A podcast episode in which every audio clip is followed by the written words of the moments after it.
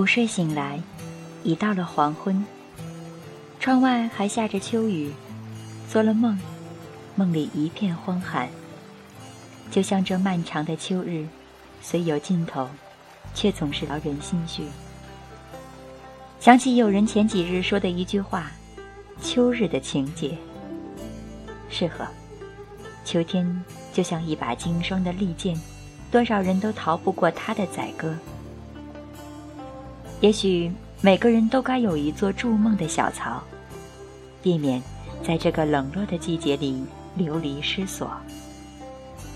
可许多人注定要失去，就像流水挽不住落花，阳光留不住白雪。